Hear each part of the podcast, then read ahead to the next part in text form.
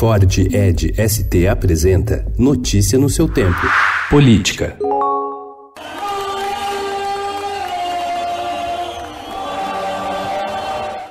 Manifestantes saíram ontem às ruas em pelo menos 70 cidades dos 26 estados, além do Distrito Federal, em defesa do ministro da Justiça Sérgio Moro, da Operação Lava Jato e da aprovação da reforma da Previdência. Os atos também foram marcados por novos ataques ao Congresso e a ministros do Supremo Tribunal Federal. No Twitter, o presidente Jair Bolsonaro citou a civilidade e legitimidade dos movimentos, enquanto o ministro-chefe do Gabinete de Segurança Institucional da Presidência, o general Augusto Heleno, discursou em um carro de som ao lado do deputado Eduardo Bolsonaro, do PSL de São Paulo, em Brasília.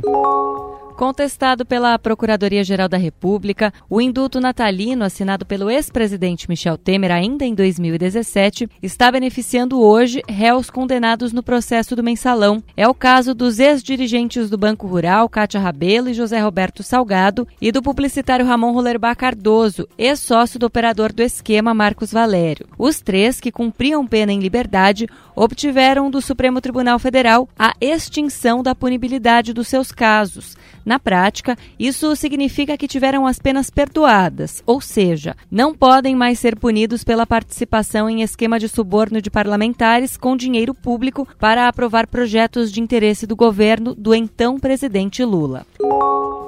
Duas semanas depois de deixar a presidência da Fundação Nacional do Índio, a FUNAI, Franklin Berg de Freitas diz que foi alvo de mentiras e conluio da bancada ruralista e do secretário especial de Assuntos Fundiários do governo, Luiz Antônio Nabhan Garcia. Ao Estadão, disse que em março, em um encontro com o presidente Jair Bolsonaro para tratar da pauta indígena, foi recebido com indiferença.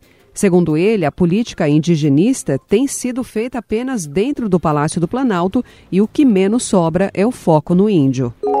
Após lei que permite o fechamento da Implaza, a empresa paulista de planejamento metropolitano, é incerto o destino do acervo cartográfico com 180 mil produtos que documentam o crescimento demográfico de São Paulo e a transformação da região metropolitana na quarta maior do mundo. A lei que acaba com a empresa não determina como nem onde a memória técnica reunida em mais de 45 anos será armazenada. Da mesma forma, não deixa claro como se dará o acesso a esse material, hoje aberto ao público em uma biblioteca montada na sede da Implaza. A indefinição é um dos argumentos usados pela Associação dos Funcionários em ação judicial que contesta os efeitos da proposta. Em nota, a Secretaria de Desenvolvimento Metropolitano afirma que a extinção não significará o fim das suas atividades, que serão incorporadas à Fundação SEAD e ao Instituto Geográfico Cartográfico. Notícia no seu tempo. É um oferecimento de Ford Edge ST, o SUV que coloca performance na sua rotina até na hora de você se informar.